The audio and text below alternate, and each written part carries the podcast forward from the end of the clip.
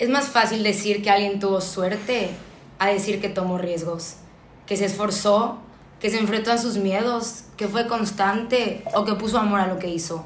Sí, es más fácil decir que tuvo suerte. Bueno, en el capítulo de hoy tenemos a una invitada muy especial para las dos, que es Fer. Y ella nos viene, bueno, no nos voy a compartir, viene a platicar un poco con nosotras acerca de, pues, experiencias que ha tenido y que nos pueden enriquecer como todos los capítulos, a ustedes, a nosotras y pues... Pues sí. Ahora sí, éntrale.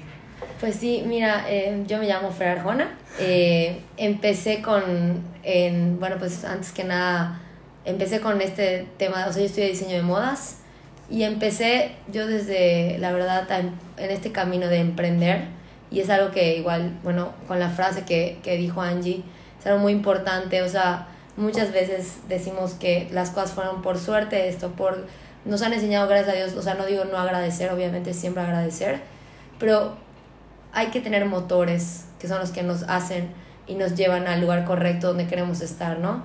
Entonces, eh, yo estudié diseño de modas. Eh, me acuerdo que cuando mis papás no querían que yo estudie diseño de modas, me decían, vas a acabar siendo costurera, por Dios, de dobladillos.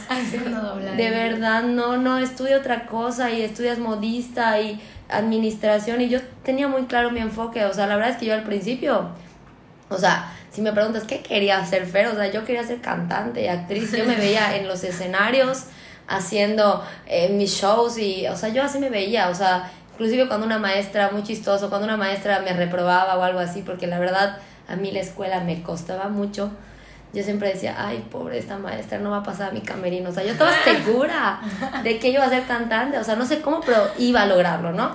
Bueno, pues obviamente con el tiempo ah, veo que... clases de... Fui a clases de actuación, todo.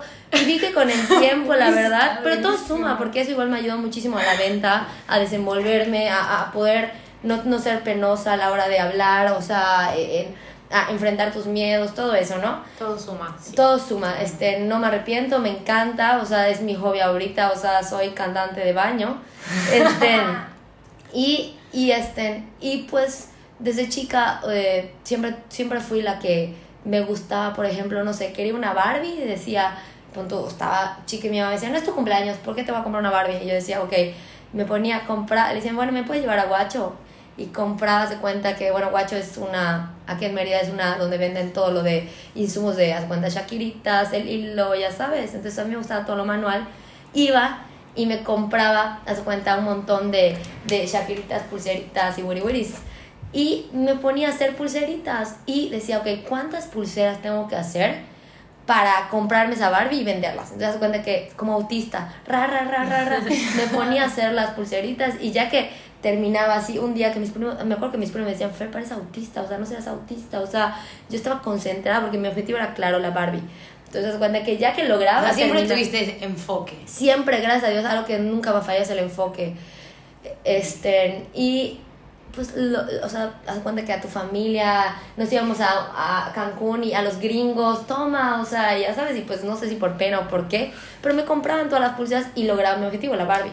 Entonces, como que aprendí a abrazar que, que como que todos nacemos con una mente y, cito a, o sea, les invito a que lean un libro de, de Juren, son muy buenos sus libros, estén, investiguen sobre él, o sea, los que quieran emprender, es un un, un, coach muy bueno que es, este, de hecho, nació en México y es de los coaches más famosos de, del mundo en, en, en, el tema de emprender y de llevar el camino al éxito. Pero bueno, este, pues sí, o sea, nosotros todos nacemos con una mente positiva y con el tiempo vamos agarrando creencias de que eh, no, el dinero no, o sea, vamos teniendo malos hábitos sobre eh, el que tiene dinero, el, dinero no compra la felicidad, el dinero no sé qué, pero cuando te das cuenta que el dinero solamente es un transporte a llegar a tus objetivos y no es ser avariciosa, no es nada que ver, simplemente es llegar a los objetivos, este, pues ya empiezas a, o sea, yo como, como siempre lo he dicho, o sea, todos nacemos con ideas creativas y con el tiempo y nuestras creencias, algo nos dicen, nosotros de niños siempre somos muy como positivos y así, entonces, gracias a Dios, yo como que nunca lo, o sea, nunca dejé de, o sea, de ser positiva, ¿no? En ese sentido. Y pues ya, hice lo de las pulseritas, luego, luego en, en, tercero de, de, en segundo de prepa, que iba a ser el mundial en ese momento, dijimos, vamos a sacar, yo y una amiga, este, vamos a sacar una marca de cinturones. Yo creo dale". que podríamos decir que ese fue tu primer intento de... Sí, de, de, y también aprende a quebrar las cosas, o sea, cada, cada vez las cosas no funcionan, o sea, hice, hice lo de los cinturones, este, muy chica, obviamente eran, reprobé todas las materias que te puedas imaginar por quedarme haciendo cinturones, terceras oportunidades, ya te imaginarás, este, porque pues obviamente yo no, no se me daba la escuela y más escuela, más trabajo, pues sí se me complicaba un poco pero pues aprendí a que la moda era muy rápida, es muy cambiante, o sea, en el momento que terminamos la producción, la moda del Mundial de África, que era Animal Print, ya estaba pasando de moda, hicimos una sesión de fotos, o sea, nos enfocamos en todo el bluff y dejamos atrás lo más importante que era la venta para mantener la marca, ¿no? Entonces aprendí un montón de, de cómo se deberían de llevar los pasos para crear algo que vaya bien y luego pues ya este, empecé la carrera, pues este, y me encanta a mí, bueno, yo soy fan del mar, o sea, soy, o sea, puedo estar 24/7, este, de hecho yo era blanca y quedé morena porque este, por tanto sol, es cierto. Este, pero bueno, el punto es que me encanta y combiné mi pasión del mar con, con diseñar y pues hice trajes de baño, ¿no? Pues en este camino todo muy padre, este, no había enfoque, o sea, no, no había tanto enfoque, o sea, había dónde quería llegar, pero no había los pasos, ¿no? Y este, y pues hace cuenta que empecé haciendo unos trajes de baño y yo ponía bailes en el campestre porque como les digo, siempre me había gustado todo ese tema de, de, de, de, de, de la artisteada y ese rollo, ¿no? Entonces puse bailes en el campestre, la verdad me iba muy bien y ya con lo último que me quedaba porque pues viajé, compré perros, se me perdieron dos celulares, los perdí y ya con lo último que me quedaba porque yo iba a entrar a la universidad, me quedaban como, la verdad, 10 mil pesos. Compré 5 mil pesos de tela y 5 mil pesos de mano de obra. Y mandé a hacer unos diseños que me gustaban de trajes de baño. Y pues unas amigas, la verdad, o sea, no puedo dejar atrás mis amigas que me inspiraron, me dijeron, la verdad, hazlo, ¿por qué no lo haces? Eh, Dale, lánzate. Los hice y fueron unos, unos trajes de baño de un moño. Que gente que no conocía iba a mi casa por los trajes de baño. A, la verdad, los calzones salieron re mala, o sea, súper. Como lo hice todo al. al, al- o sea, sin, sin investigar la talla, sin hacer un patrón bien. Solo fui con un maquilador y házmelo fuera. Entonces, obviamente, los calzones salieron así de niñas de dos años, o sea, Sí, pero los tops quedaron súper bien y la gente iba y compraba y empecé con eso hacía como que a generar dinero. De allá vendí los 100 trajes, volví a hacer tops, mejoré los calzones, decían chico, mediano y grande. Empecé a construir la marca, me compré una maquinita, luego otra y así poco a poco escalando hasta lograr pues pues ya tener una oficina, o sea, mi mamá me dijo, o te vas de la casa, me vuelvo loca porque ya no puedo con tanta gente viniendo acá, o sea, ya es mucho esto, o sea, ¿Lo tenías en la casa? lo teníamos en la casa. Entonces ya me dijo mi mamá, la verdad, ya es mucho, este, busca un lugar para, para poner tu oficina. En una caja tenías todo, sí, cierto. Y, este, y busqué lugar, este, y, y pues me empecé a, todo muy bien, pero cuando empiezas a tener gastos fijos, pues al principio no tienes, ¿no? Cuando a tener gastos fijos, te empieza a comer todos los gastos, etcétera, y ya, o sea, el punto es que, que era un poco estresante este tema de, de, porque era vender trajes de baño todo el año y con eso mantener la oficina.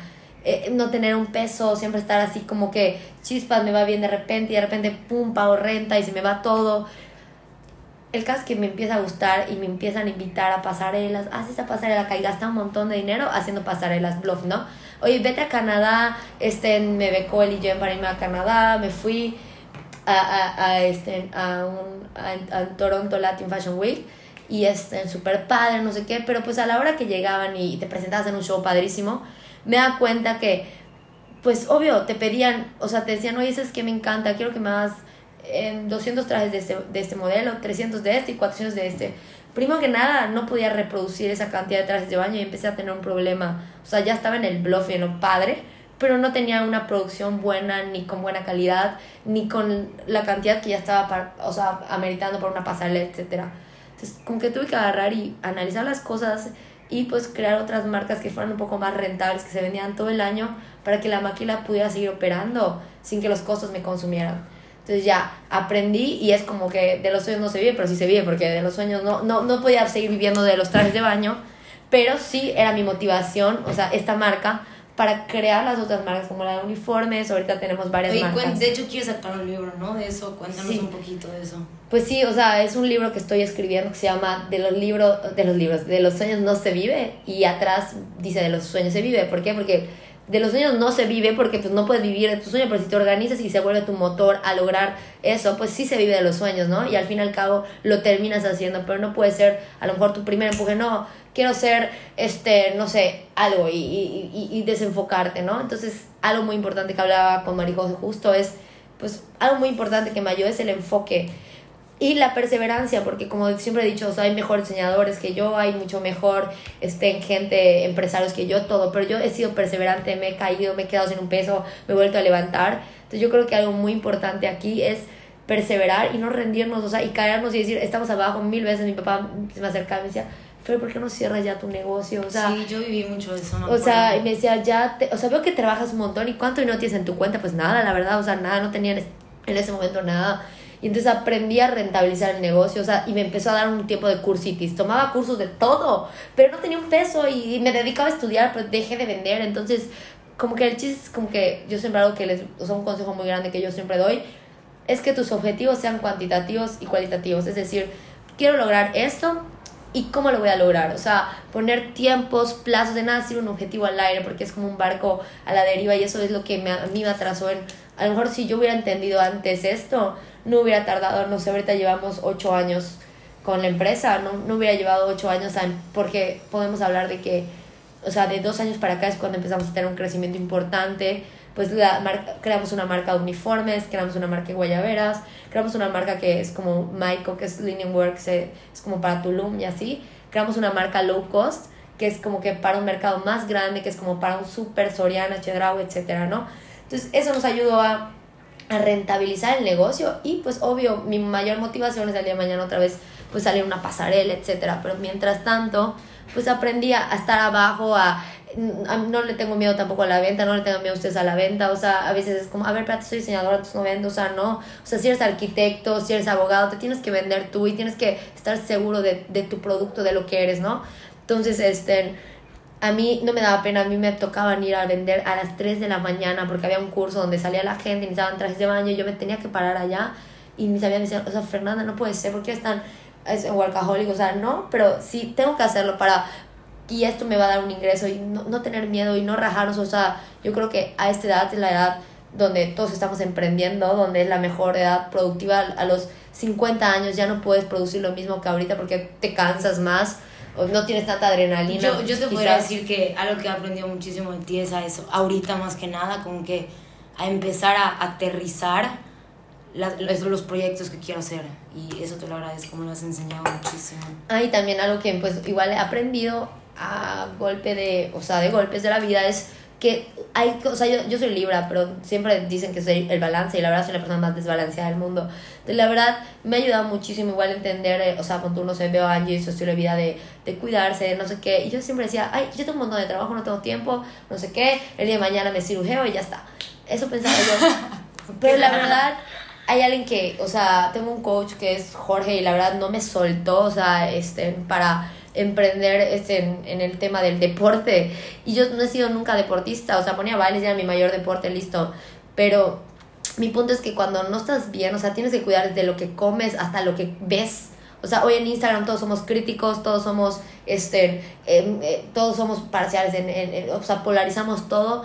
vivimos a, a, través de la realidad de todo el mundo, o sea, menos la de nosotros. O sea, ¿cuántas horas nos pasamos en TikTok, en el Instagram?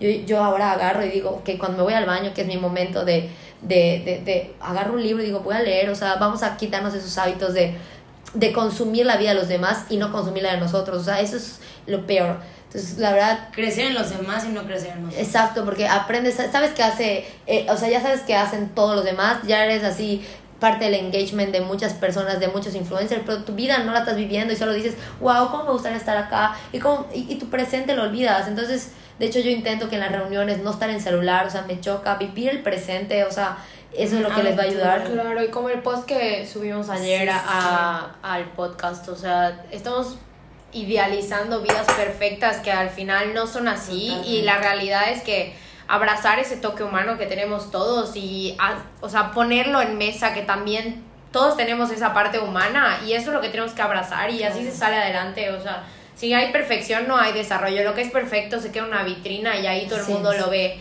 o sea, de imperfección se crece porque es la única manera, literal. Y lo, lo que nos estaba contando Fer hace rato, que como que ella puede dar tres consejos concretos, como perseverancia, responsabilidad y muy el enfoque, ¿no? Sí, o sea, la verdad, a mí, no, yo no era la más responsable antes, o sea, y cosas que me salieron mal, y tuve muchos errores con clientes, los tuve que asumir, o sea, gracias a Dios, yo nunca fui la persona que ah, tengo un error, me lavo las manos, o sea, si me tenía que costar el error, ni modo me costaba, volví a hacer el trabajo, o sea, entonces aprendí muchísimo también a, a, a, a, agarrar y tomar tus errores, abrazarlos y decir, es que haz una bitácora de errores para que no vuelvan a suceder. Y, y ya más que nada, este, pues el enfoque es muy importante, la responsabilidad y la perseverancia. Este, o sea, la perseverancia, la verdad, yo creo que es la mayor virtud que se puede trabajar día a día. O sea, el que se vean su meta, el que la abracen, el que digan, no me voy a perder de esto que quiero lograr ser y trabajar por ello hasta que lo logren y no da, o sea, iban a haber momentos bajos, momentos altos, pero ni modos. Y algo que también, o sea, algo muy importante que como pero ya para cerrar, que les quiero decir es proponerles el hábito de la lectura. O sea, hoy en día hay que hay que os hemos dejado mucho, hemos consumido mucho Netflix, mucho, por eso la gente, tú hablas de el doctor que era, o sea, porque leían, o sea, no se lo resolvían todo en el internet, o sea, yo no, les, les invito a usar, a leer, los que están emprendiendo a leer libros como No pares de Nike, uno de Steve Jobs, el de Tim Cook, este, el de Julian es muy buen libro, o sea, son cuatro libros o cinco que la verdad a mí me han cambiado la vida. Y si los hubiera leído antes a lo mejor hubiera cometido menos errores que ahora. Y también, este, pues la suerte no es suerte, o sea, tienen que buscársela ustedes, o sea, la suerte es de ustedes, ustedes saben, o sea, de dónde va a salir todo y a surgir, o sea, de su interior y nada más trabajar para ello.